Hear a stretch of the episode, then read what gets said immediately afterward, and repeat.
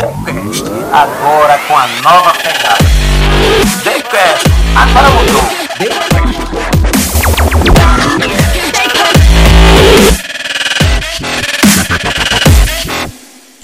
Decast no ar mais uma vez, uma alegria para todos nós. Bem-vindo a você que nos acompanha e que nos segue no Instagram e no YouTube. Quem não nos, quem não nos segue ainda, por favor, vai lá no YouTube e se inscreve, aciona o sininho e faz também seus comentários. E dessa vez, ao meu lado da minha amada esposa de novo. Olá, pessoal! E hoje à tarde a gente está com o prazer de ter aqui uma pessoa, uma mulher, uma mulher de fé, uma mulher que lidera alguns movimentos em prol das mulheres. Boa. E ela veio aqui hoje apresentar o livro dela, Entre Estações. E muito satisfação tê-la aqui conosco, Ariana. Seja bem-vinda e venha aqui abençoar esse podcast. Ariana Ramos com a gente. Bem-vinda, Ariana. Muito obrigada pelo convite. Estou muito feliz de estar aqui com vocês. Que maravilha! Meu primeiro podcast. Já estou super à vontade aqui. Pronto. É, o podcast Não. tem um detalhe. A, a bronca é fazer o primeiro, tá? É, né? É, exatamente. Depois vicia. É. Depois vicia, Ariana. Ariana Ramos está aqui com a gente e é assim, como a Natinha já falou, é uma satisfação. E o lançamento do seu livro foi no dia 30 de março, na verdade, mas a gente marcou essa data como uma Sim. data importante para o TheCast, te convidando para que você falasse um pouco sobre o conteúdo do livro e também falar um pouco sobre o seu entendimento sobre eh, as mulheres, sobre o momento atual que vivemos no mundo, né? E esse livro, Ariana, é Entre as Estações, por favor, fala sobre ele, como surgiu esse tema já. Começa por aí. É, Entre Estações, na verdade, esse livro, que é até deles, viu? Aqui de Oh. presente. Meu, Esse livro, é ele meu. surgiu. É, é dela. O homem, homem pode ler esse livro? Pode, com né? com. Deve, né? Que- então faz o seguinte, você lê e vai marcando, eu vou ler só o que marcou, tá certo? Nossa, meu Deus. A gente te agradece, muito agradecido, o TheCast agradece. Mais um para nossa coleção, né, Tom? É, a gente já ganhou alguns livros que vão lançando aqui, mas nessa série, com relação ao tema que trata das mulheres, a, a biblioteca biblioteca cast. Esse aqui é um prazer, porque esse aqui tem um conteúdo também muito diferenciado, né, Natinha? Isso. Inclusive com foco nas mulheres. Ariana, aqui já passaram várias mulheres e você está sendo, não digo que mais uma, vai estar sendo a mulher que vem falar sobre um tema que muito nos interessa, que vai ajudar também outras mulheres. Mas nos fala sobre o tema. De onde, É. onde foi que você foi descobrir inspiração esse tema entre estações? É, desde a minha caminhada, né, com Deus, que eu conheci Deus, é, eu tive essa, essa impressão na Bíblia e na, naquilo que o Senhor me ministrava ao meu coração, me ensinava sobre esse momento de transição que sempre existe nas nossas vidas, né? De onde a gente está, para onde a gente quer chegar, quem a gente é, para onde a gente quer, a quem a gente quer nos tornar. E sempre Deus ministrava isso. E eu sempre observei na Bíblia essa movimentação. A Bíblia carrega essa movimentação de estar entre estações, né? Quando o cego ele é curado, quando a mulher do fluxo de sangue sai do lugar dela, sempre existe uma movimentação para algo acontecer, para que se possa romper um novo na vida daquela pessoa, né? E o entre estações também ministra ao meu coração, né? Caminhar é a caminhada entre quem eu sou e quem eu tô me tornando. Então, quando esse livro ele foi escrito, é, o, o título ele era outro, mas ele foi se aperfeiçoando, eu conversando Boa. com a editora, né? A gente sempre pensando o melhor para que as pessoas entendessem o que o livro carrega e chegamos do Entre Estações e que realmente é uma coisa que fala ao meu coração há muito tempo. Um, um tema fácil, mas que eu disse, meu Deus, resume tudo que realmente é aquilo que Deus sempre ministrou ao meu coração. E justamente a mensagem do livro é o que a gente passa entre as estações da nossa vida, né? Em todas as áreas, porque todos nós vivemos entre estações da nossa vida, seja na maternidade, seja no casamento, seja no trabalho, uma faculdade, um relacionamento, né? E a gente está sempre vivendo entre estações em algum momento da vida. E tudo aquilo que Deus foi me ensinando sobre esse tempo de transição que a gente tem, eu fui colocando aí nesse livro.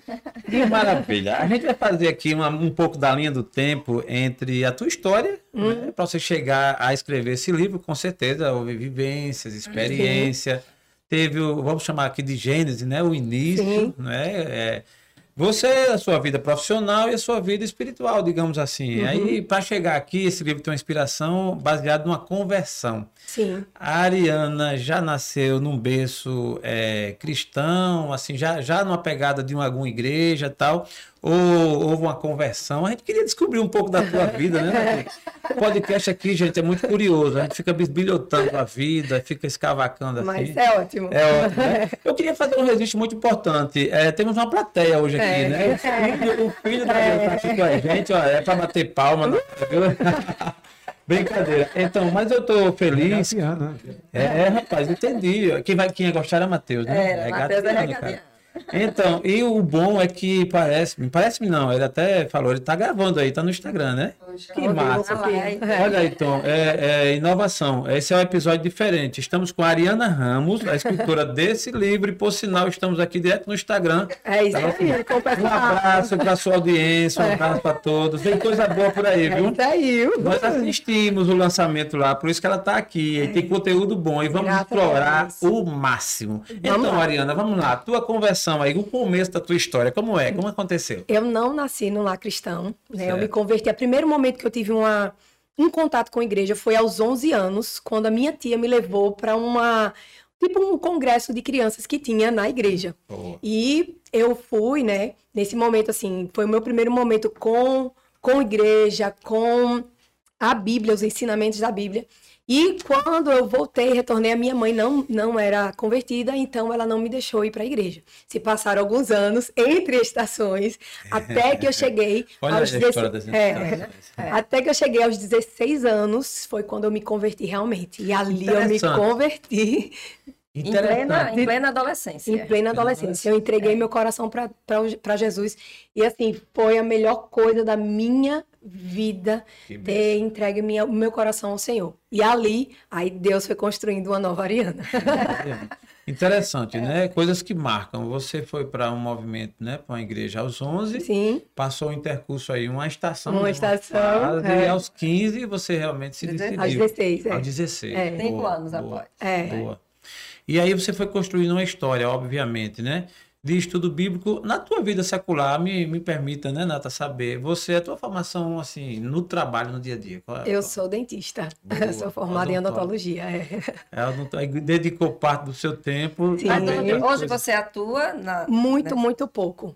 Ah, Deus tá. foi me tirando aos pouquinhos, né, para que eu servisse realmente ao propósito dele e também uma decisão com o meu esposo para que eu tivesse mais tempo com os meus filhos. Certo. Como ele é pastor, ele tem um- uma dedicação de tempo muito grande dentro da igreja.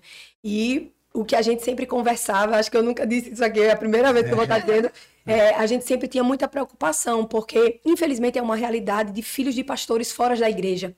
Por É conta verdade. dessa ausência dos pais na vida dos filhos, É né? Cada um envolvido com ministérios ou com trabalhos seculares e esquecendo dos filhos. E a gente tinha esse, esse foco de não deixar os nossos filhos se perder e jamais a igreja ser um peso na vida deles. Que eles chegassem no futuro, na juventude ou na vida adulta e dissessem: Eu perdi o meu pai e a minha mãe para a igreja. Incrível Entendeu? isso, né? Eu perdi meu pai e minha mãe porque eles estavam servindo aqui, então eu não quero estar na igreja jamais.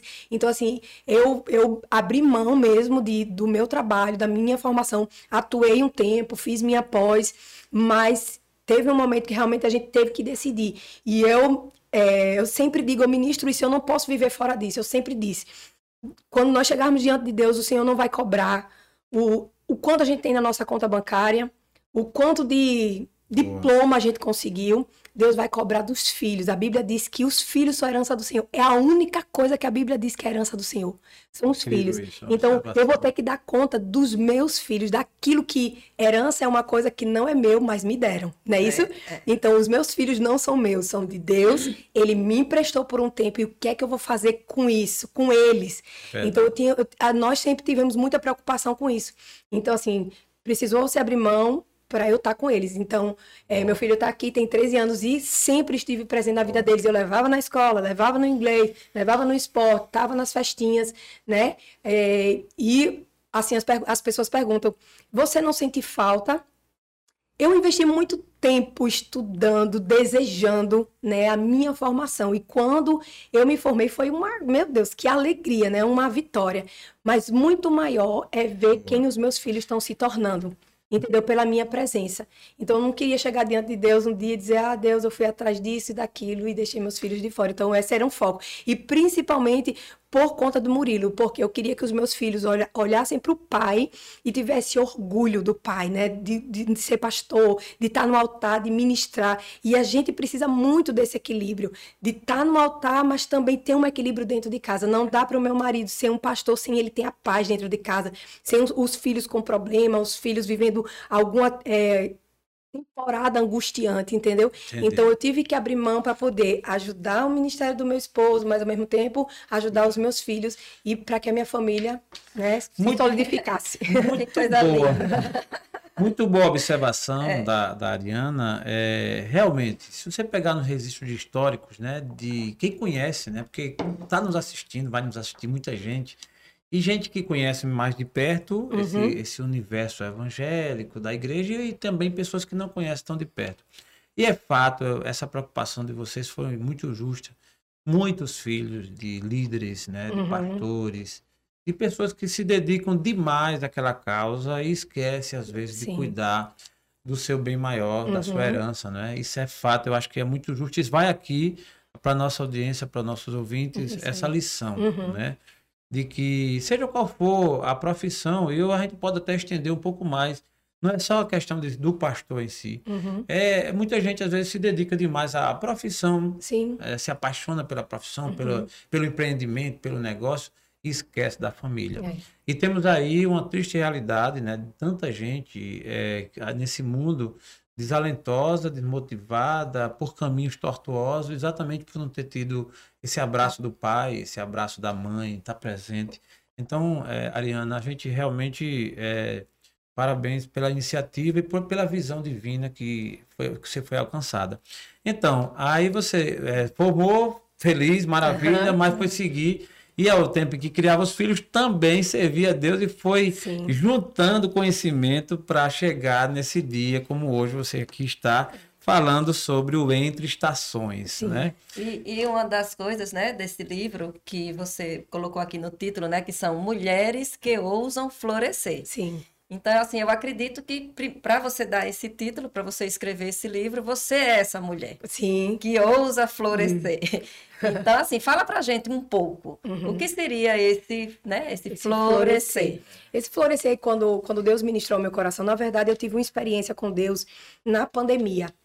É, eu estava passando por uma situação bem difícil, um momento que eu precisava mesmo de, de, um, de um, direcionamento do Senhor, né, de tomar algumas decisões, e que o Senhor disse para mim: Ariana, você está autorizada a florescer. O Espírito Santo me deu essa ordem. Né, você está autorizada a florescer, porque eu achei que eu, naquele momento, eu iria sucumbir na situação que eu estava passando. E quando o Espírito Santo falou aquilo, você está autorizado a florescer, eu entendi, Senhor, o que é que o Senhor quer de mim. Porque a gente acha que caminha com Deus, conhece a Bíblia, vive uma experiência, mas a gente é, chega um momento onde a gente é desafiado a ir mais além. E esse realmente, o florescer, por mais que seja um, uma palavra assim que as pessoas achem tão, como é que eu posso dizer, tão romântica, para mim não é. Para mim foi uma arma de guerra. Entendeu? Tanto que o livro carrega, apesar dele ter essa capa bonita, é, uma capa atual, uma capa clean, como a gente queria com a editora, mas a mensagem dele, o que ele carrega é uma, é uma mensagem de guerra, de entender que nós podemos superar as nossas dificuldades, né?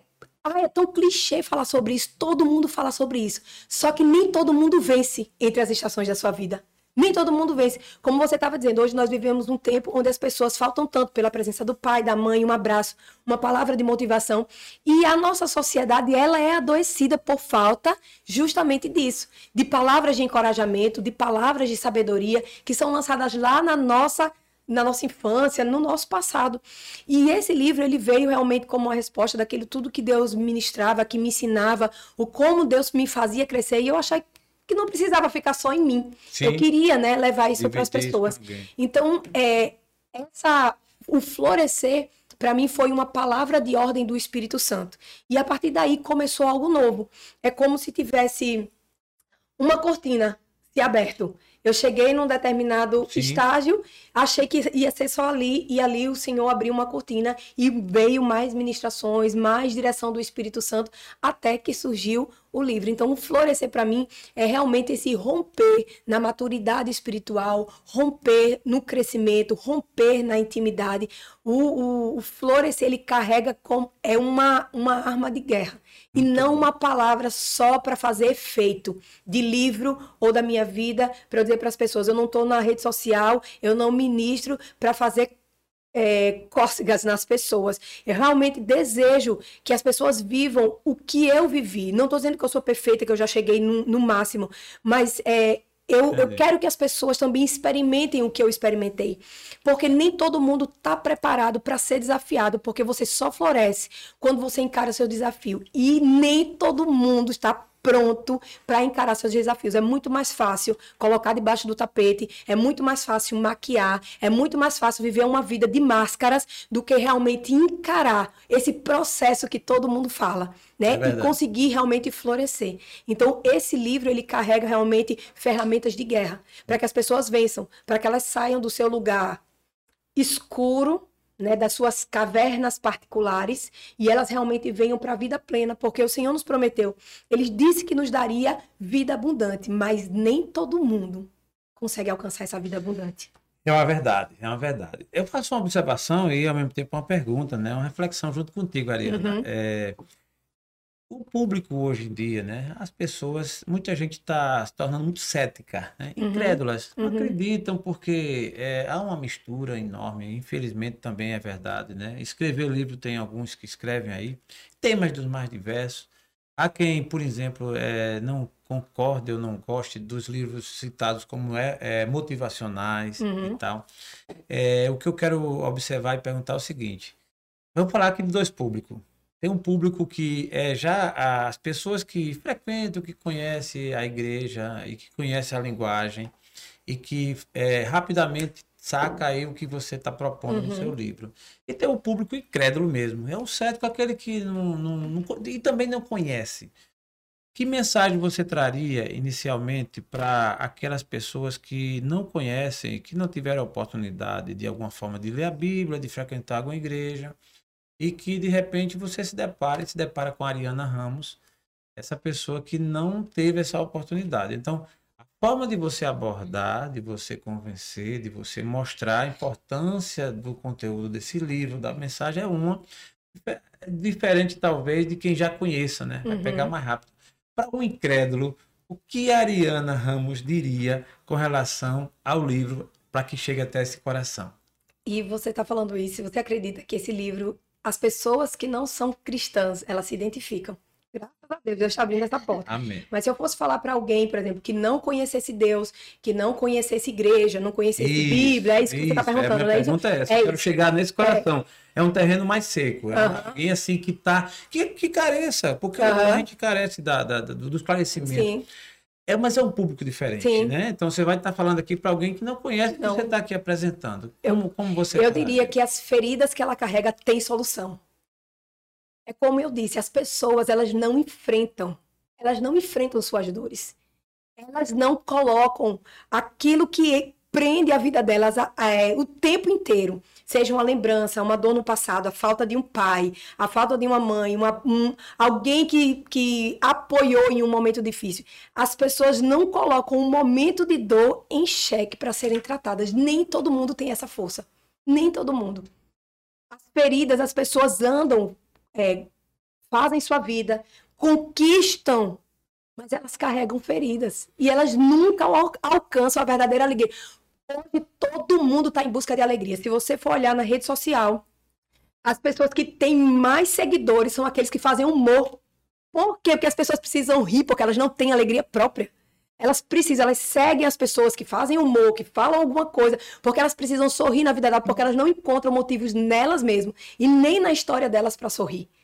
Por mais que sejam pessoas bem-sucedidas, pessoas ricas ou não ricas, independente. As pessoas elas buscam alegria que elas não conseguem tirar delas mesmas ou da história delas.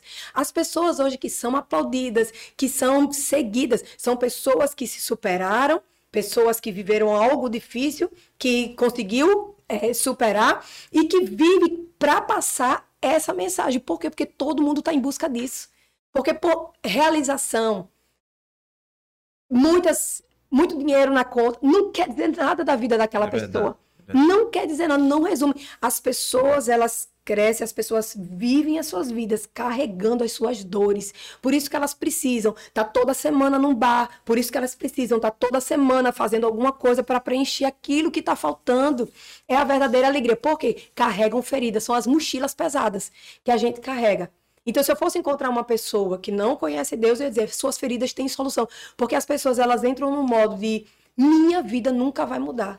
Eu fui deixada para trás, o tempo passou. Eu nunca vou conquistar. Olho para o meu primo, olho para o meu, pro meu amigo da faculdade, olho para o meu amigo de infância, eles já estão lá na frente, ou então casaram, ou então conquistaram, já passaram no concurso e eu nunca. As pessoas estão sempre achando que elas estão para trás, que elas perderam o time na vida delas. Mas é por quê? Por conta das feridas, por conta das dores que as pessoas carregam. Às vezes, aqueles que estão lá na frente é porque eles conseguiram encarar uma realidade difícil para se libertar daquilo. Então, todo mundo, não tem um nessa terra, crente ou não crente, homem ou mulher, não tem um que não carregue uma dor. Não existe esse. Não existe Até esse. porque nós nos tornamos melhores pelas nossas dores. E é isso que o- esse livro carrega. Por quê? Que as pessoas dizem: aquilo que eu vivi foi horrível. Por quê? Porque eu sou miserável.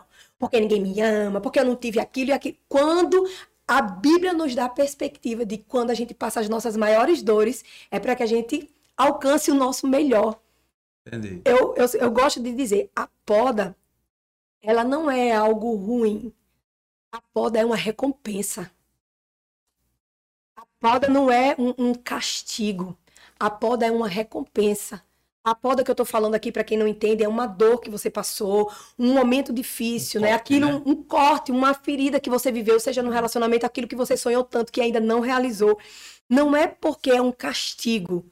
Na verdade, é uma recompensa para que a gente se torne melhor. Porque a gente tem filhos, a gente sabe que eles não se tornam melhor se a gente der tudo para eles. É. Se a gente der tudo para os nossos filhos, eles nunca vão se tornar as pessoas que eles são. Eles nunca vão descobrir a essência. Eles nunca vão ser pessoas empoderadas para lutar nos momentos difíceis.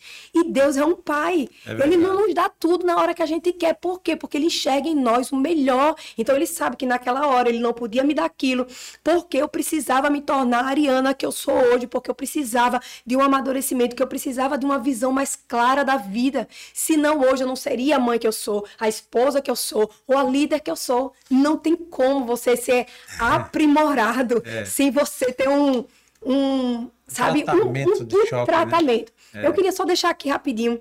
É, eu estava estudando um dia desse é, na palavra e eu estava vendo né, que na hora que foi construído ali no propiciatório aqueles dois anjos, né, virados em cima da arca, Sim. eles estão virados ali. Mas se a gente pensar, antes daqueles anjos serem construídos, aquilo dali era só um bloco de ouro. Aquele bloco de ouro precisou ser amassado, precisou ser, sabe, Passar pelo fogo. soldado, precisou ser cortado para que aqueles anjos conseguissem ficar daquele jeito. Não tem como a gente brilhar, não tem como a gente se tornar alguém sem a gente passar pelas dificuldades, sem o martelo da vida, É. pegar o bloco inteiro de ouro e vai, vai, vai até formar alguma coisa, porque Deus nos ama demais para nos deixar do jeito que a gente está. É isso que eu sei. Todas as vezes que eu vejo uma dificuldade, eu disse, meu Deus, é mais uma Mariana está se tornando algo melhor. Não é possível. Toda luta, Deus ele tem um propósito. Toda dor, ela tem um propósito. Agora as pessoas, elas se prendem da dor. E elas esquecem de enxergar o que pode nascer da dor. Uma, curia- uma curiosidade, Ariana. É, a gente fala, tá falando aqui, se reportando, baseado no livro, né, que você escreveu. Aí tem mulheres que ousam florescer. O livro tem uma inclinação voltada à palavra mulher. O que, o que, o que faz alguém é, trabalhar, é, tipo, escolhendo esse lado da mulher e o que fez você porque é, é óbvio, eu entendi, eu sei que eu também posso até ler como homem, Sim. né? Mas por que mulher, assim, essa, essa, essa decisão de tratar, de, de focar nas mulheres? Por quê? É, eu sempre trabalhei com mulheres. Eu vou contar um pouquinho aqui a minha história. Eu nunca pensei em pregar e eu nunca pensei em escrever um livro, jamais. Então, a minha história, quando é, há uns oito anos, uns nove anos atrás, é, eu tive a oportunidade de trazer uma palavra na igreja. E depois desse momento, eu nunca mais parei. Eu não sabia que eu pregava. Mas tinha os homens também, né? Não só tinha mulher, não, né? Não, tinha homens, mas eu comecei a liderar as mulheres. Tá, entendi. Então começou a haver uma grande identificação, né? E, e, assim, foi um. é, eu não sei, o, o- aquilo que eu falava alcançava elas. Então, toda a minha história e o que tem aí foi desse tempo de vivência. E eu queria que realmente alcançasse o coração de uma mulher. Porque se uma, uma mulher que floresce, ela muda a casa dela. Ela muda o ambiente de trabalho dela. Ela muda a vida dos filhos. Ela muda a vizinhança dela. Uma mulher que floresce, ela muda a atmosfera de onde ela estiver. Eu trabalhei com mulheres, trabalho até hoje, e eu sei de muitas dores, de várias, em várias áreas. sim. Então, esse livro ele é voltado para mulheres porque eu sou uma mulher e eu Sim. queria passar essa mensagem para todas as mulheres que Deus tem me dado a graça de Entendi. alcançar através da minha voz, né, através do meu ministério, através daquilo, daquilo que ele tem compartilhado comigo. Então, é, um homem pode ler? Claro que pode ler, sim, né? e vai entender do mesmo jeito. É Mas apenas uma provocação, explicar, porque. é, mas é óbvio, eu entendi. Eu acho que é até bom os homens lerem para entender melhor as mulheres também, não, Mariana? Pode ser, com certeza, com certeza. E também eles precisam florescer. Ó, não vou nem dizer, mas homem também precisa florescer. A gente dá um outro nome, mas eles também precisam. Interessante, né? Eu vou, eu vou, vou ver se encontro um escritor aí que tem assim, homens que ousam florescer. Tem que fazer um livro. Não tem não, aí faz um apelo, é homens, que- homens da igreja, homens cristãos, homens, faz um livro aí também para gente lançar. É brincadeira, a gente entende, obviamente, e eu também entendo que a mulher tem um papel importantíssimo né? na, na sociedade, especialmente na família. Eu brinco muitas vezes, porque assim, dia das mães, a festa é, é enorme. Dia dos pais é uma festinha, mais ou menos. E eu brinco, eu disse, caramba, velho, cadê os pais? Mas assim, é, termina tendo sentido. Porque, óbvio, a importância do pai é muito grande, a gente sabe disso, mas a mãe é mãe, né? A amamentação, o sofrimento, a gente, eu digo muito, a, a- o homem ele está envolvido, a mulher está comprometida, né? Então, se qualquer vacilo, a mulher morre, no- o homem não, o homem, enfim. Mas no ponto, do ponto de vista cristão, na sua trajetória aí, é, antes de você lançar o livro, você já trabalhava então com mulheres. Sim. Fala um pouco dos trabalhos ou de algum trabalho que você fez é, com movimentos ou com mulheres, em que foco você, em que ponto você focava, que além da mensagem é, cristã, o que mais você tentou ou na sua trajetória fez em prol das mulheres? Eu passei, é, eu sempre preguei, né, para mulheres. Então a minha mensagem era essa mensagem direcionada, de crescimento, de encorajamento. E também o Deus me levou a trabalhar numa parte social. Então eu trabalho com, com meninas, né, adolescentes, é, ensinando também o florescer, que para elas chegam de outra forma. Porque hoje precisa ser é, fortalecido esse pensamento realmente feminino da mulher, né, da importância da menina, da importância de olhar para frente com o futuro, porque eu acho que hoje, devido a toda essa o anseio atual do que se pretende como mulher, né, é, acaba distorcendo o real sentido daquilo que Deus colocou em nós. Em- em- nas meninas, inclusive, e hoje muito mais. O ataque de uma menina, ela tem que ser. Vou ab- abrir aqui, né? Sem uma problema. menina, ela tem que ser. Começar a vida sexual bem cedo. Ela tem que se empoderar através das redes sociais dela, dançando danças sensuais. Tem nada a ver. Ela só tá se ferindo, ela só tá. É aquilo ali só tá roubando a alma dela. Quando ela chegar lá na frente, ela vai entender que ela perdeu tempo, que isso não fala de empoderamento. Então, o essa mensagem de, de entre estações, de ensinar o- a identidade de Deus né, na vida da menina, na vida da mulher, isso sempre foi algo que. Assim, que Deus colocou no meu coração. Entendi. Então, é, trabalhei na, com, com meninas, trabalhei e trabalho com meninas, né? Hoje tenho o, o Florescer, que é um ministério, onde por isso que tem o Florescer, mulheres Olha que aí, ousam florescer, que depois dessa experiência com Deus, onde o Senhor falou que eu estava autorizada a florescer, começou um, um vento novo do Espírito Santo, Boa. né? Onde as mulheres foram entendendo tanto eu, o que eu recebo de direct, tudo que elas ouvem ou leem de florescer, elas mandam para mim. Ari, lembrei de você. Ari, olha para isso. Porque então tá vendo essa identificação, tá chegando Então, a você, mensagem. você comanda, assim, você trabalha, tem um movimento chamado Florescer. Aham. Esse movimento, ele é, ele é dentro de alguma igreja ou ele é Não, fora? é um ministério, na É um verdade, o min- Ministério Florescer. algo Ministério Florescer. meu, Tá, é, entendi, algo meu entendi. que assim, já fiz encontros, já fiz mentorias, já Quem fiz participa do curso. movimento Florescer? Quem, quem participa e o que você, o, o que esse movimento oferece? Ele oferece a palavra de Deus para que a mulher chegue ao amadurecimento, ao crescimento, a uma nova dimensão daquilo que Deus tem para a vida dela. Para participar. É. Quem participa e como participa, por exemplo. Se eu quiser participar desse movimento Florescer, o que é que eu faço? Eu, é, é- Hoje o movimento Florescer é, eu, com o movimento Florescer, ele não tem um lugar próprio de, Ah, tá. encontros, Boa. entendeu? É, a- eu uso as minhas redes sociais para estar Sim. levando essa mensagem. Boa. Eu faço encontros, é, alguns encontros, né? Tanto que agora, sábado, vai acontecer uma conferência, que é o Florescer Conference. Certo. Então, eu faço conferências, eu faço encontros, eu faço mentoria, eu faço aula através do YouTube, Boa. entendeu? Então, eu tenho o meu curso, né? Que eu já liberei. E Quando você fala mentoria, é algo pessoal. pessoal. Eu posso. Agora, no, no, no Dia Internacional da Mulher, eu fiz um. Um. Como é que se diz? Um. Eu sorteei. Eu sorteei três mulheres para jantar comigo. Boa. E elas jantaram comigo e elas receberam uma mentoria. Foi o meu presente de Dia Internacional da Das Mulher mulheres. para as mulheres. Então eu levei três mulheres, né, para minha casa e elas jantaram comigo e a gente pôde compartilhar, orar junto e foi assim sensacional, foi incrível. Então assim, o movimento ele tá caminhando dentro disso, entendeu? Hoje não tem lugar para se encontrar, não é Entendi. algo, né, Não, é mas por isso que eu perguntei, para ficar bem claro, né? Porque quem está assistindo fica assim, será que é uma igreja nova, né? Não, igreja, não. Igreja Florescer, não, né? não, não. Ministério Florescer não é. É uma forma que você encontrou de dar o Sim. seu melhor, de ajudar as sim, de pessoas estar ajudando tal. mulheres, sim. Esse, você estende esse trabalho para comunidades, assim, mais carentes, Sim, para que as com o pessoas... meu trabalho, né? Como eu disse, eu tenho um trabalho. trabalho num, num, num projeto social, então eu levo a minha mensagem, aquilo que Deus fala, mas de outra forma, claro, entendeu? Para as comunidades. Eu sou chamada para ministrar em alguns interiores e tudo, então essa mensagem vai comigo. Para onde É eu for, ela vai comigo. É bom. Eu fe- eu faço questão de fazer pergunta assim, porque esclarece, as pessoas Uhum, começam a é. dar credibilidade, porque é, existe muita gente com todo tipo de interesse. E eu, Uhum. obviamente, que a gente entende e respeita todos também, seja qual for. Mas o seu caso, a sua essência é realmente contribuir, ajudar e curar as dores da Com alma. certeza, com né? certeza. É, eu- eu- a, a gente podia considerar esse livro como um livro motivacional?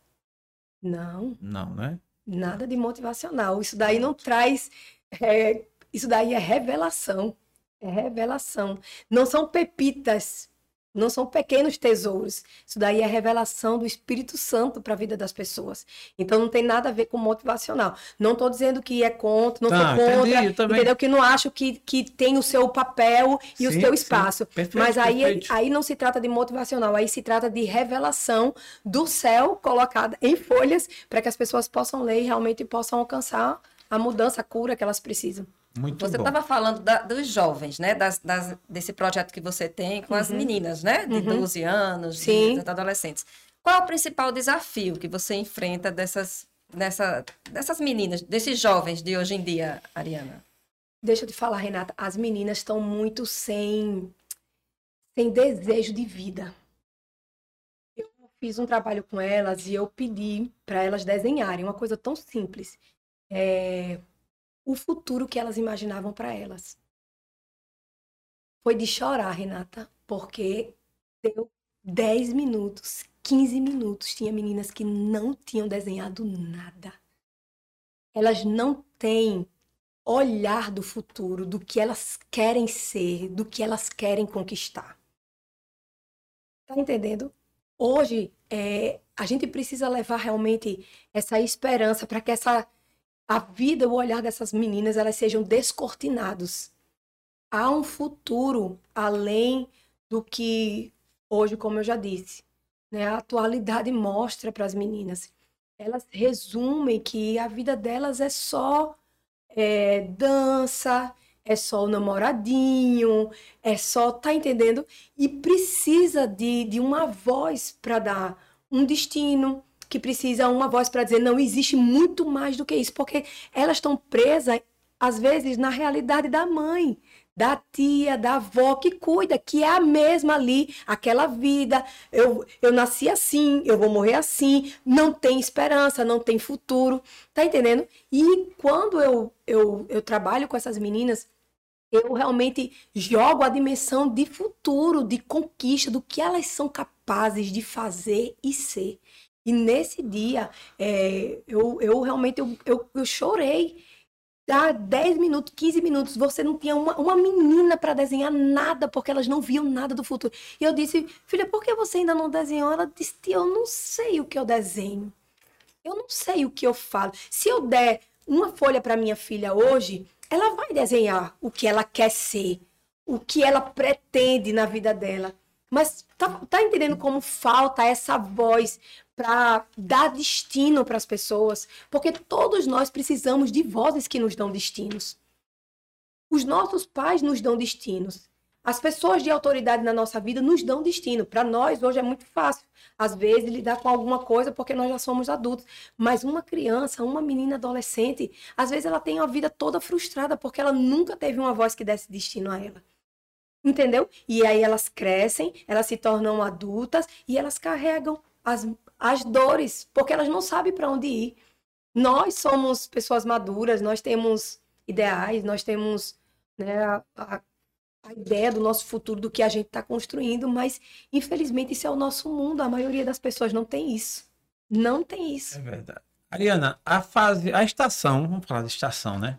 Falando do livro aqui, Estação, é, a estação mais desafiadora para a mulher, eu queria que você falasse de algumas estações e de repente, assim, a mais desafiadora. Quando você pega uma mulher é, da fase da sua infância até a fase mais madura tal, existe uma identificação, ao seu ver, de uma fase a mais difícil, a mais complicada dentro dessa questão da estação? Ou é uma pela outra? Me fala de algumas estações e qual a mais desafiadora para a mulher? Eu vou falar de, de todas as mulheres que eu já atendi, e jovens e adolescentes que eu conversei, todas, a maior dor é a sua infância. É mesmo? Todas. Todas. A falta do equilíbrio do pai ou da mãe causa é, consequências muito dolorosas na vida das mulheres. E isso prejudica tanto elas serem mães, quando elas serem esposas, como conquistarem alguma coisa. Todas. Não tem uma que eu conversei. Ah, tem problema hoje de relacionamento com o marido. Quando você vai conversar, foi alguma coisa lá do que o pai disse lá, lá atrás. Ou então não teve pai. Ou, pai, entendeu? Pai é um problema. A, a falta, a falta de uma palavra, porque o homem, Deus constitui o homem como sacerdote. Ele é o líder, ele é a voz máxima que dá destino. Como você falou agora, há pouco, você disse, ah, no dia das mães é tudo comemorado, no dia dos pais é um negocinho de nada. Por quê? Porque isso daí realmente é um propósito do inimigo. O inimigo ele entrou na vida do homem, né, na história do homem, fazendo o homem não se é, se comprometer com a sua família e ele causa a falta de comprometimento com a sua família causa dores nos seus filhos. Entendeu? Por quê? Porque Deus é o nosso pai. Ele é o nosso pai. Se o inimigo ele mancha a ideia do pai na vida de alguém, é muito difícil dessa pessoa se reportar para Deus como pai. Ela vai ver Deus como Senhor, ela vai ver Deus como um, um mandante da vida dela, como tá entendendo, mas não vê como o pai.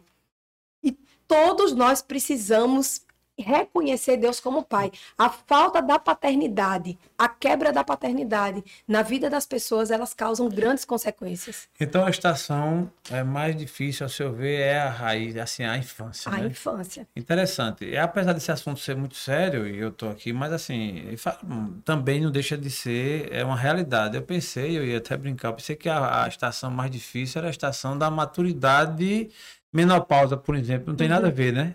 Tem nada a ver. Olha, a gente consegue vencer. A, a, consegue vencer, né? A maternidade. É uma, é uma... O, que é que eu percebo hoje em dia? Que essas pessoas jovens não estão querendo mais ter filhos.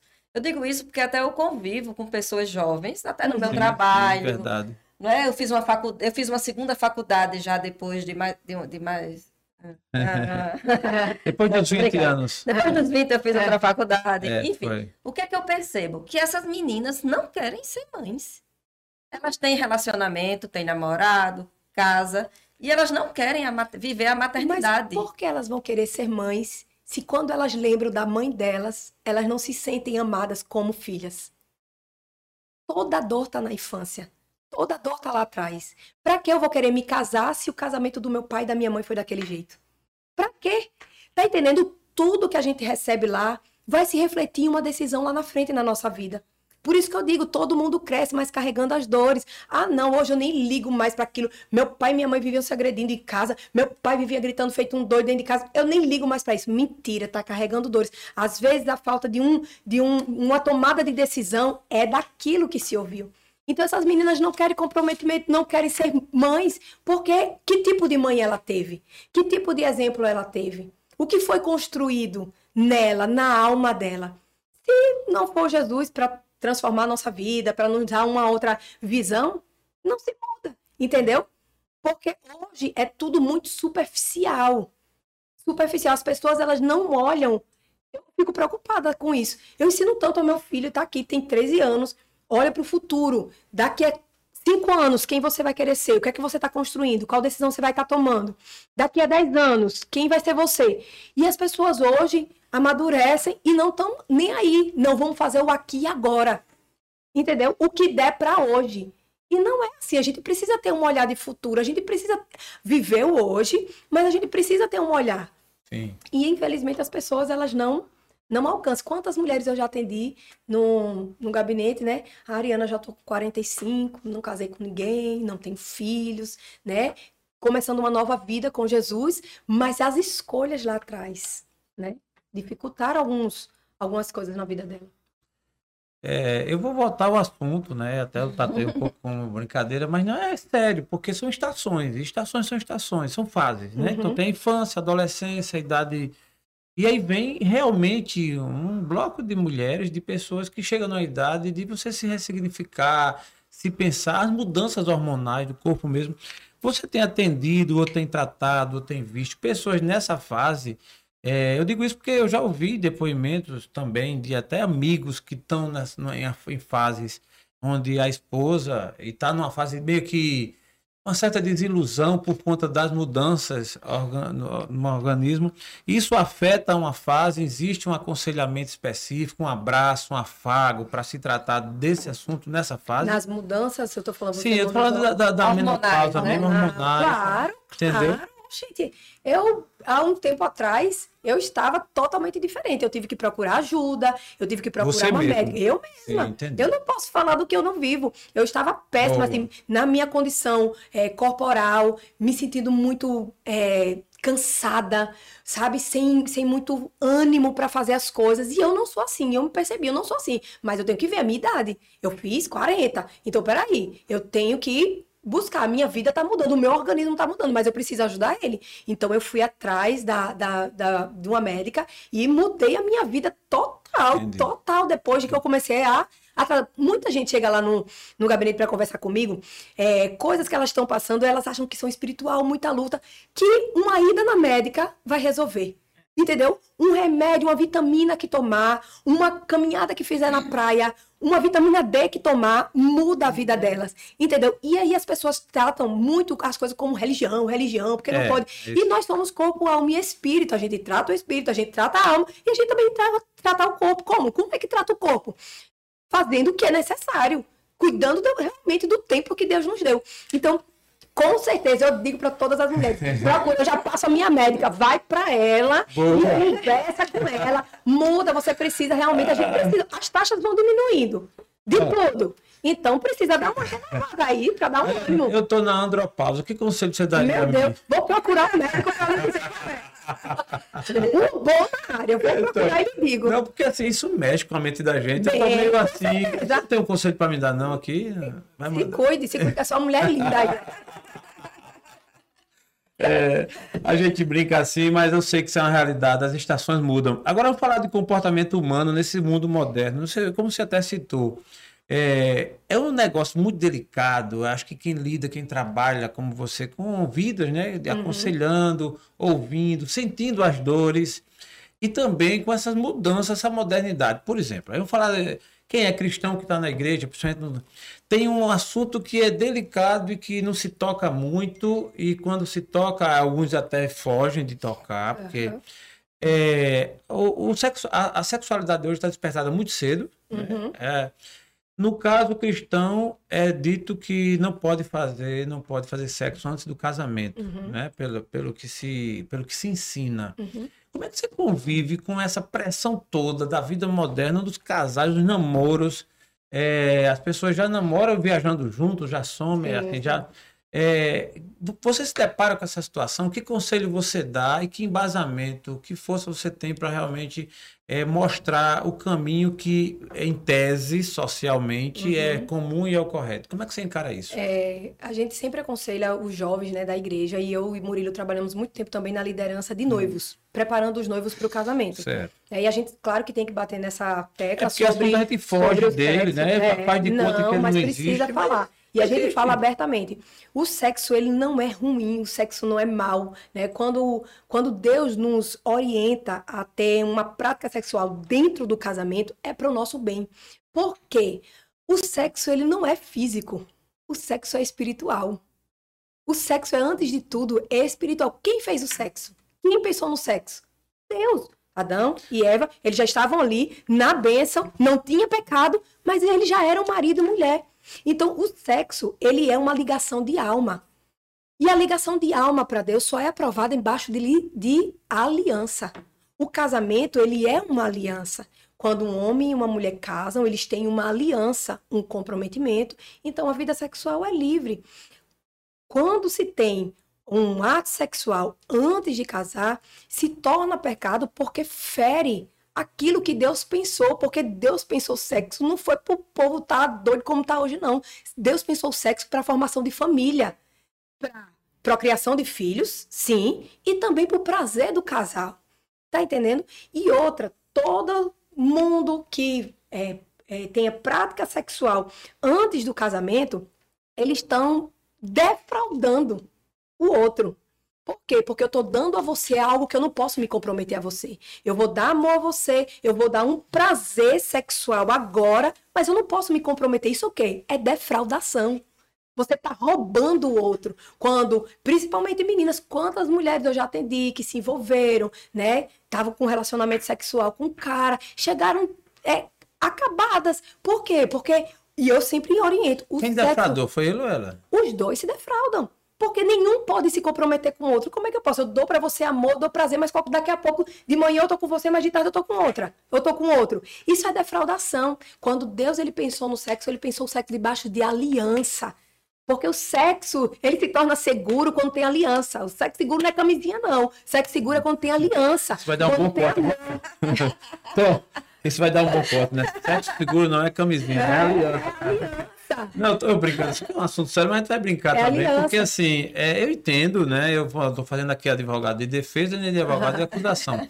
Como de defesa, eu ia dizer assim: caramba, como é que funciona isso se tanta gente. E hoje não, dia, e a gente, a gente se né? depara com muitos casais dentro da igreja e a gente não está ali para apontar, não. A gente está ali para trazer uma luz sobre aquilo. Por exemplo, casais quando chegam, que já tem, moram junto, por exemplo né? A gente orienta, se casem, já moram junto, por que não casar? Por que não ter aliança, a bênção de Deus?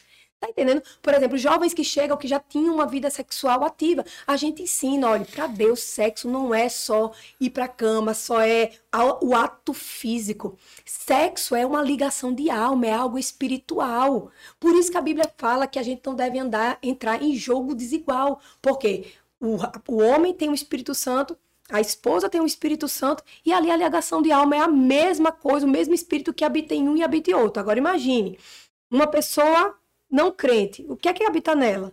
Uma outra não crente, o que é que habita nela? Quando liga essa alma, o que é que acontece?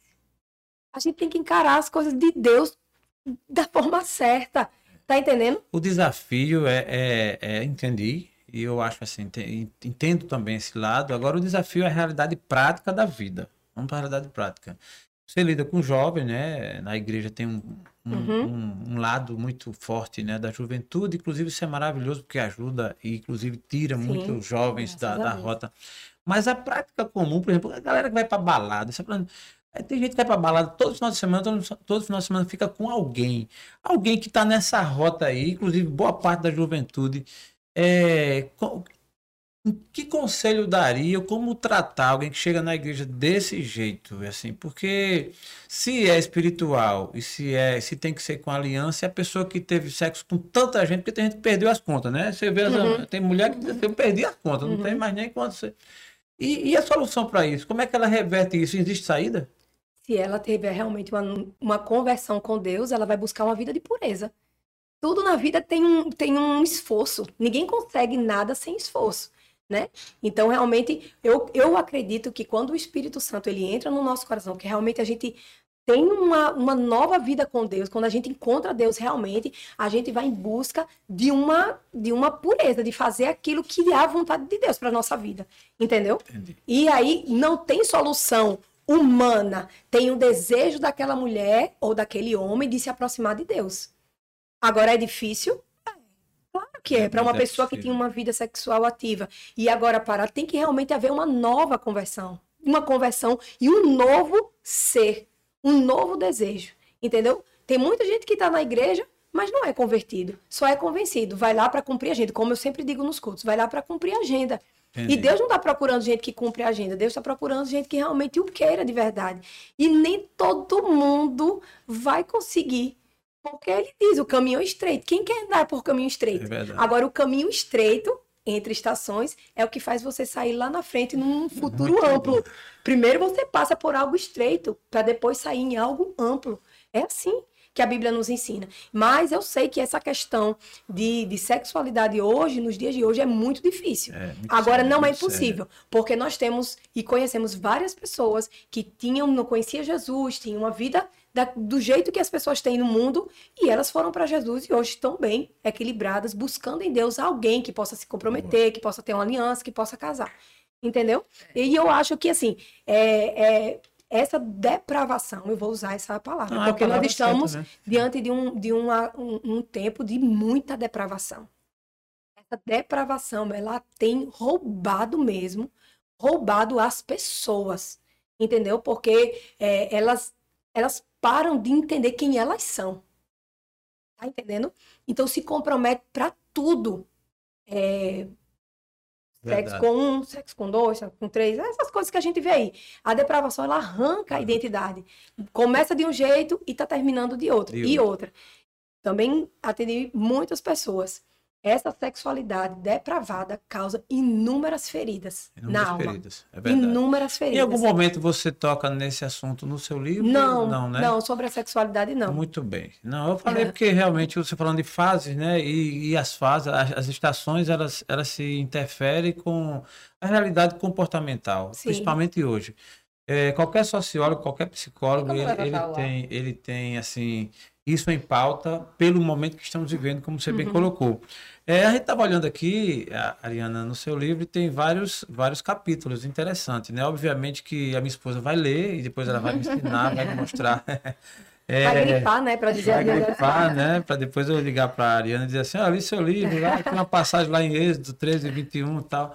Enfim, mas eu vi aqui alguns tópicos e um deles me chamou a atenção, que foi o capítulo 5, que fala da fraqueza à glória. Quando você fala em fraqueza, a gente lembra muito da vulnerabilidade humana, né? Uhum. Que a gente vive hoje. O que, qual o principal conteúdo dessa, dessa, dessa linha, né? Dessa estação, da fraqueza à glória? O que é que você quis dizer nesse capítulo? É, esse capítulo é muito especial porque ele fala sobre é, que as pessoas entendam que esse lugar de dor e da fraqueza é justamente onde Deus vai manifestar a glória dele. Durante a minha caminhada cristã e pessoas que eu tive contato, todas as histórias de dores daquelas pessoas foi justamente onde Deus se manifestou para elas. O que é Deus se manifestou? Eu falando isso para quem está nos ouvindo, que de repente É. alguém assim, Deus se manifestou, Deus se manifestou. A pessoa encontrar o propósito de ter passado por aquilo. Porque, é como eu disse, as pessoas olham para a dor, mas não para o que pode nascer dela. Felizes são os que enxergam as suas dores, enxergam as suas feridas e sabem por que elas estão ali. Entendeu? As pessoas, elas olham suas feridas e elas é, Eu sou triste, eu sou a pior pessoa do mundo, carrego as minhas dores, carrego as minhas feridas. Olha, a pior pessoa do mundo que eu sou. Mas os bem-sucedidos, você pode olhar. E eu não estou falando de gente de igreja, não. Eu estou falando de pessoas, empresários, de todo tipo. São aqueles que enxergaram as suas dores, as suas feridas e entenderam o propósito delas estarem ali. É isso que eu falo nesse capítulo. Da fraqueza à glória. Você entender que aquela fraqueza, aquele lugar de vulnerabilidade, de fraqueza, de dor, de fundo do poço, é justamente ali onde Deus pode manifestar a glória dele na sua vida. Muito bom. É, é reflexivo, né? As frases, o pensamento. Mas, Ariana, você demonstra, né, graças a Deus, até eu posso assim dizer, que esse livro tem uma inspiração de uma vivência que você teve uhum. né, na, uhum. sua, na sua trajetória. É, nessa sua trajetória, até o, até o presente momento, se você fosse citar um momento que a gente chama aqui de sombra, né? Que, que momento de sombra você diria? É na condição de ser humano, né? De uma, uhum. uma pessoa que está aqui na Terra, como você falou, né? Corpo, alma e espírito. É, qual é o seu momento sombra que você podia revelar aqui para nossa audiência? Um momento sombra, tiveram vários. Vários. Mas, como eu sou muito maternal, foi um momento onde eu achei que eu não teria filhos. Porque eu tive problema nos meus ovários Entendi. e a infertilidade começou a me perseguir. Então, ali foi um momento muito difícil. Eu me lembro que ali, ali foi um momento de fraqueza, onde Deus manifestou a glória dele. Aí, tá vendo? Ali foi. Da fraqueza eu, eu, à glória. Da, fra, da, fraque, da fraqueza à glória. O, eu, já, o meu mais velho já foi difícil de, de ter. E a menina realmente era impossível. Quando eu cheguei no meu médico, né, que eu tava grávida, ele. A, a, a reação dele foi: ele disse, por que você tá aqui, Ari? E eu mostrei a ele o exame, porque eu achava que eu tinha problema tinha outro problema, e eu fiz um beta sozinha, por mim mesmo, no, no, na clínica. E quando eu vi que eu tava grávida, eu já marquei para ele e fui lá. E quando eu disse, ele disse, por que você tá aqui, Aria? Eu, eu tô grávida. Ele, a reação dele foi vir para trás, pegar assim na cadeira e dizer... Como assim? Impossível. Aí eu disse, aqui, doutor, tome o, o, o, o exame. Quando ele olhou, disse, alguém lá em cima gosta muito de você. Eu disse, eu sei. É Jesus e você é o único que vai cuidar de mim. boa, ele disse, boa, eu tenho, ele é um médico bem conceituado aqui em Maceió, e ele disse, eu posso falar de milagre. É o seu caso e de uma outra paciente que ele tinha. Você pode falar que realmente a sua filha, se o seu filho já era difícil, já era um milagre, a sua filha, ela é realmente um milagre que essa menina nunca poderia ver. Porque eu já não tinha o ovário direito e eu tinha uma partezinha mínima do ovário esquerdo. Então ela nunca poderia vir. O meu caso era realmente de infertilidade. E aí, Deus me deu. Deus é um me deu. momento sombra é... bem próximo do momento luz também, é... né? Mas a gente ainda quer conhecer mais um pouco, né? Porque quem chega a escrever esse livro e faz o trabalho que você está fazendo tem toda uma trajetória, né? Um Sim. sentido. Mas uma coisa me lembrei e me fez chamar a atenção e eu vou aqui registrar. Ariana Ramos, ela é esposa de pastor. Né? Um abraço para ele, pastor Murilo, que com certeza vai nos hum, assistir. Que Deus continue te abençoando da forma como você vem. Amém. Agora, a pergunta é: ser mulher de pastor é fácil? Porque a história de mulher de pastor, assim, pastor tem uma missão, é tanto é gente chegando, é ouvindo problemas. E, nem, e, e, nem nome tem, né? É a pessoa, né? né? A mulher do é, pastor, né? A mulher não, mas a Ariana conseguiu. Ariana conseguiu. Não é o caso dela. Não é o caso dela. Mas a gente brinca muito porque é fato. E a gente que transitou, que transita na igreja, que frequenta, que escuta também, a gente sabe disso, né? É, que, que, é uma missão, uma missão Sim. de vida que você tem ali de estar tá aconselhando e termina absorvendo os problemas Sim. das pessoas, porque quem atua nessa área, tipo psicologia, o próprio pastorado, outros, outros líderes religiosos, absorve, porque Sim. chega as pessoas ali, descarregam suas dores uhum. e tal. E você já até fez uma observação importante que se preocupou na criação dos filhos, Sim. já é um lado, mas no geral, é, dividir a atenção, né? Ele é tão procurado tal. Ser mulher de pastor é fácil? Não, não é fácil, não, mas é uma bênção. Não é fácil, mas é uma benção. É, graças a Deus eu tenho assim, a, nós temos um bom relacionamento, eu e meu marido, a gente sempre conversou. Eu nunca tive dificuldade com relação a ele ser procurado ou ele é, ele precisar ir fazer gabinete, às vezes socorrer uma família em casa à noite, a gente tá junto, ele sai. Eu nunca tive dificuldade com isso. Eu, na verdade, a dificuldade é mais no início foi as pessoas, o julgamento das pessoas. Entendeu? Nunca tive dificuldade dele ajudar quem fosse que precisasse. É mais o julgamento das pessoas, porque as pessoas precisam, eu não sei do que, é que elas precisam para para conseguir enxergar no outro uma função, uma benção, um dom, sei lá.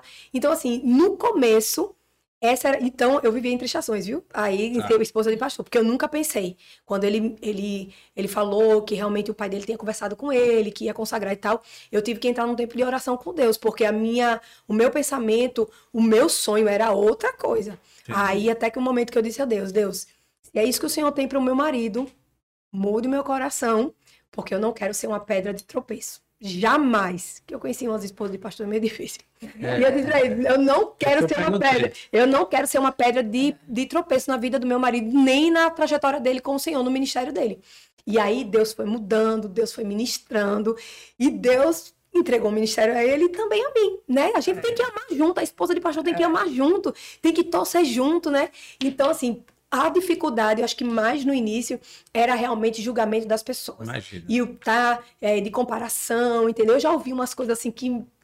Pô, eu precisava falar isso, sabe? É. Eu via que intencionalmente era para a pessoa me ferir, sabe? Para me roubar daquilo, mas eu vivi entre estações e aprendi que no meu lugar de fraqueza é onde Deus vai manifestar a glória dele. Então, assim, o que Deus fez, né? Eu, eu só agradeço o que o Senhor tem feito. E graças a Deus, hoje, assim, a gente, ele vive um ministério que eu tô junto, né, de uma forma ou de outra, ou ajudando ele no altar, ou ajudando ele em oração, ou ajudando em casa com os meninos, ou nas outras coisas. Mas a gente vive um ministério, eu, eu considero assim, vitorioso, porque existe unidade entre nós. Existe unidade para o propósito de Deus em nós, entendeu? Muito então, assim, eu aprendi, tô aprendendo ainda, né? A ser esposa é. de pastor, tô construindo essa caminhada junto com Mulher ele. pastor tem ciúmes?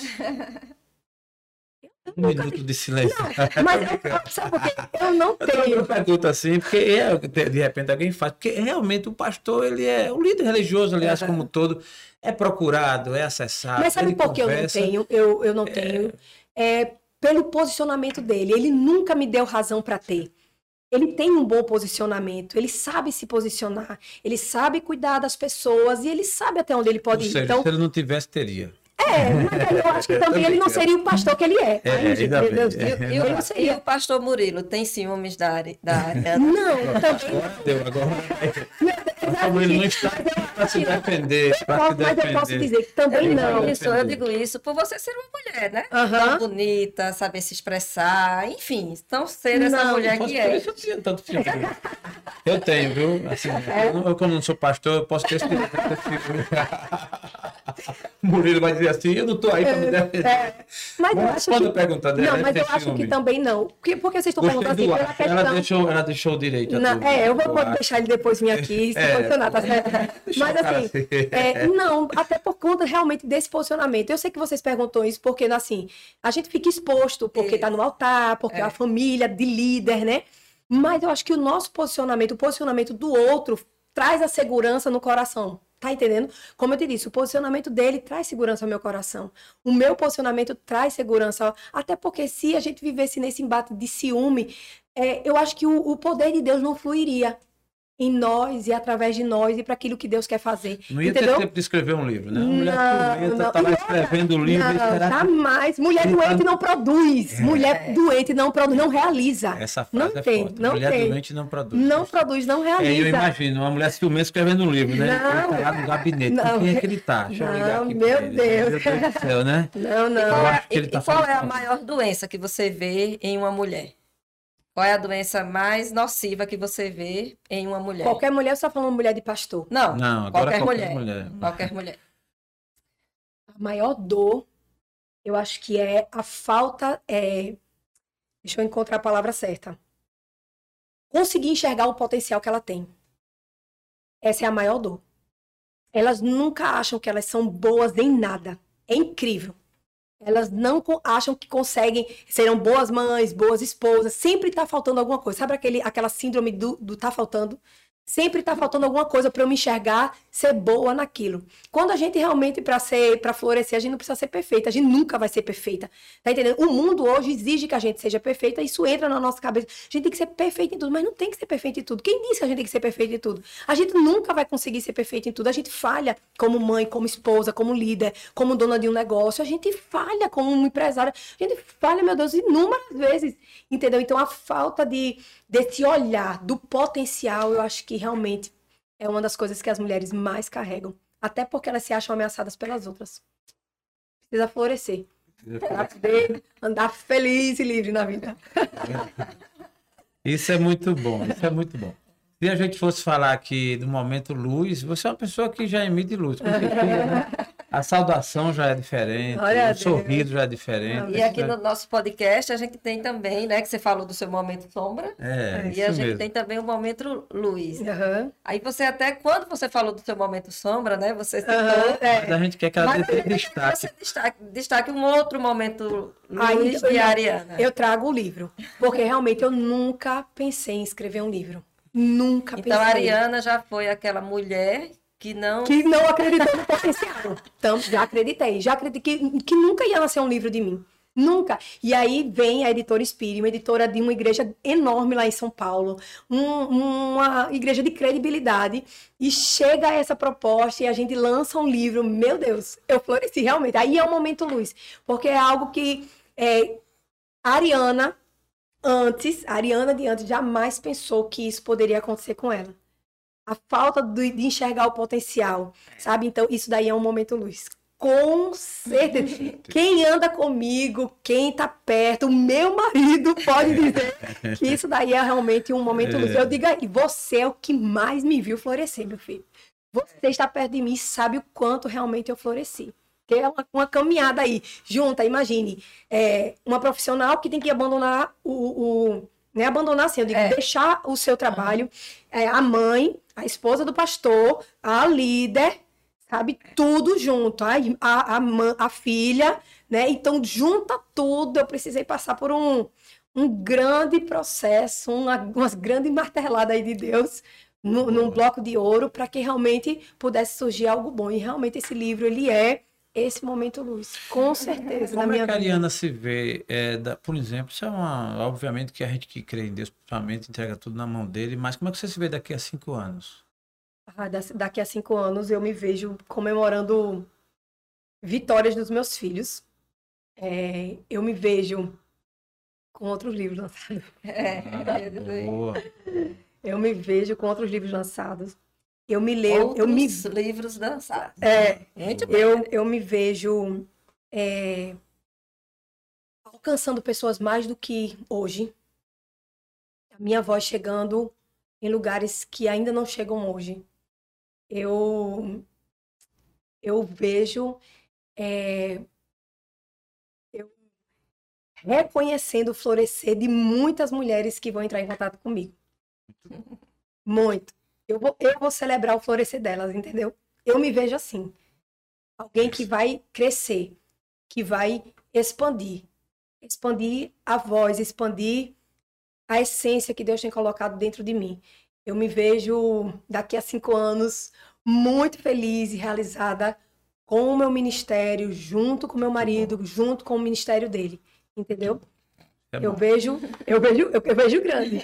A síndrome do pequenininho ficou para trás. Há uma, há uma lenda, uma lenda não, um pensamento que diz que a realização de um ser humano, né, quando tem filho, tem um filho, é, escreve um livro e planta uma árvore. Vou plantar árvore, tá É. faltando essa.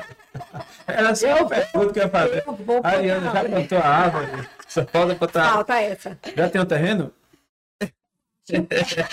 Acho, É, tá vendo aí? eu acho. Natinha, tu tá faltando agora escrever o livro. Que árvore tu já plantou? Olha, Menino tá tu vendo? já tem um bocado. Então vamos tirar o livro. Eita, que maravilha. Ariana, ah, o TechCast está muito contente com a sua presença aqui. Eu sei que tem aqui tema e assunto para muito tempo, né? Se a gente for aqui eh, mergulhar. O seu ministério realmente ele tem florescido, a gente tem observado, Amém. graças a Deus. E algumas perguntas eu fiz são mais provocativas mesmo, para mexer com você e também para nossa audiência, né? Para que todos conheçam melhor Uhum. quem é a Ariana. Eu gostaria de deixar, não sei se a Natinha tem aí uma pergunta ainda a fazer alguma observação, mas eu gostaria de deixar com você, mas eu faço aí uma observação. Se você fosse dar uma mensagem, dizer uma mensagem para esses quase 8 bilhões de pessoas do mundo, de todas as crenças, tribos, religiões, enfim, que mensagem você daria aí em, em poucas palavras? A sua vida é importante. Deus te ama e acredita no que você pode fazer. Deus nos colocou nessa terra para a gente não influenciar, impactar ou transformar alguma coisa. Tem propósito na vida de todos nós. A gente precisa cavar, cave esse propósito aí que você carrega. Que com certeza, vidas vão ser tocadas, pessoas vão ser tocadas. Nós nascemos, se fosse isso eu resumir, você nasceu para ser útil nessa terra. Que bênção. Decast está muito contente e gostaria de ainda passar a palavra a você para que você fizesse, fizesse suas considerações finais, agradecer, enfim, falar inclusive para sua audiência ainda. Pessoas uhum. que te seguem, né? A gente observa que, graças a Deus, você vem é, alargando, né? Assim, seu, seu uhum. network, seu conhecimento, sua voz, como uhum. você bem uhum. colocou. Fica à vontade para fazer essas considerações. Uhum. Primeiro, eu quero agradecer a vocês pelo convite. Né? Esse tempo aqui vai estar no meu coração para sempre. Meu primeiro Amém. podcast. Né? E tá aqui trazendo o meu livro. Né? Quero agradecer a Deus por esse momento luz, por esse livro existir, porque ele só existe realmente por Deus e por todas as dores que eu vivi, né? Então existem lições, existem aprendizados, chaves, ferramentas que as pessoas vão encontrar aí. Quero agradecer a todo mundo que está assistindo aí, que me segue, que torce por mim, porque eu sei o quanto de gente torce por mim. Tem muita mulher que de minha seguidora virou minha amiga, virou minha intercessora. É incrível como tem pessoas tão sensíveis que às vezes, Ari, é, o que é que tá acontecendo? Eu senti alguma coisa no coração. Como você tá? Tô sentindo você longe das redes. O que é que tá acontecendo? E realmente as pessoas, eu é, realmente tô passando por um momento difícil tal. Então, essa conexão é muito boa, né? Essa verdade que eu trago ali nas minhas redes sociais e na minha vida mesmo. Então, eu quero agradecer a todas as meninas, mulheres que me seguem aqui. Vocês são maravilhosas. Vocês, o destino de cada um de vocês é florescer. O nosso destino é florescer. Eu quero agradecer o meu marido, porque eu sei que tudo isso nasce também da bênção dele. Eu, eu reconheço isso, que o bênção. quanto ele é importante na minha vida. É uma palavra encorajadora mesmo. E esse livro realmente nasceu, vai amor, vai dar certo, vai dar certo. Você tem muita coisa boa para mostrar, você tem muita coisa para ensinar. E aí eu quero agradecer a ele, aos meus filhos, sempre meus apoiadores e dizer que Deus é bom em todo tempo. Amém. Deus é bom em todo tempo. Quando a Ariana achava que não tinha mais o que é, talvez tivesse sucumbido devido a uma dor, aí Deus fez florescer Amém. algo novo. Que maravilha, que maravilha, que maravilha. Natinha. Agradecer a audiência de todo mundo aqui que está assistindo a Ariana e dizer que você foi uma bênção aqui para nós. Amém. Muito bom. E que Deus abençoe ainda mais e mais sua vida e, da, e de sua família. Amém, amém. Obrigada, agradeço. Muito bom. Eu quero também agradecer e fazendo uso de um capítulo do seu livro, uma frase que eu gostei. Eu abri assim, sabe aquela, aquela coisa? Vou abrir aqui para ver. E gostei dessa aqui, ó. O perigo de parar. É forte essa frase, eu acho que ela tem assim, uma mensagem muito é, proveitosa para quem está nos assistindo. Então, você que de repente está desanimado, está querendo parar, por algum motivo que a vida está impondo a você, leia o livro aqui da Ariana, Entre Estações, esse capítulo, que o título em si ele já representa muito. É natural que na nossa jornada a gente às vezes seja tentado a isso, mas uhum. desistir jamais e parar jamais. Essa... Nenhum vencedor nunca pensou. Nenhum vencedor deixou de passar por esse momento. Por esse momento. Passar, né? de, de, de parar, Pensar de querer parar. parar. E, desistir. e se alguém quiser adquirir esse teu livro, Ariana, onde é que. Pode falar comigo nas minhas redes sociais e lá no direct. E também na igreja, tá vendendo, na igreja Shaddai. Ah, tá. É, vou frisar. A Ariana, ela é da igreja, membro ativa da igreja é o Shaddai, que fica aqui em Maceió, né, na Ponta Verde. E é uma igreja muito viva realmente e muito atraente naquilo que propõe de levar a mensagem. É a melhor de... igreja que existe. de levar, gostei, é, defenda a bandeira com veemência, né? É, de levar o propósito da Sim. mensagem de Cristo, né? Que é uma mensagem, eu acho que é a que convence, né? E que é, é inconteste. Alguém diz assim, eu posso até não gostar, não acreditar, tá, você vive 2022, irmão, depois de Cristo. É aí, aí foi. Ele foi o divisor da história. O divisor da história. Então nós agradecemos a você, Ariana, que Deus continue te abençoando e você continue com essa, né, com, essa, com esse propósito e vamos lançar os próximos livros. Continue florescendo. Né? florescendo. Vamos lançar aqui Esse no é desejo. Não é, Tom? Esperamos estar aqui ativos, crescendo o TheCast e recebendo a Ariana mais uma vez, inclusive com outros temas também. É, agradecemos a todos vocês que estiveram conosco até o momento. Agradeço fortemente a minha amada esposa Renata Gomes, Gomes. Tom Vilela, que sempre com a gente, e a Ariana, que aqui esteve. Forte abraço e até a próxima. Ei, gente. Obrigada. Tchau. agora com a nova pegada. Daycast, agora mudou.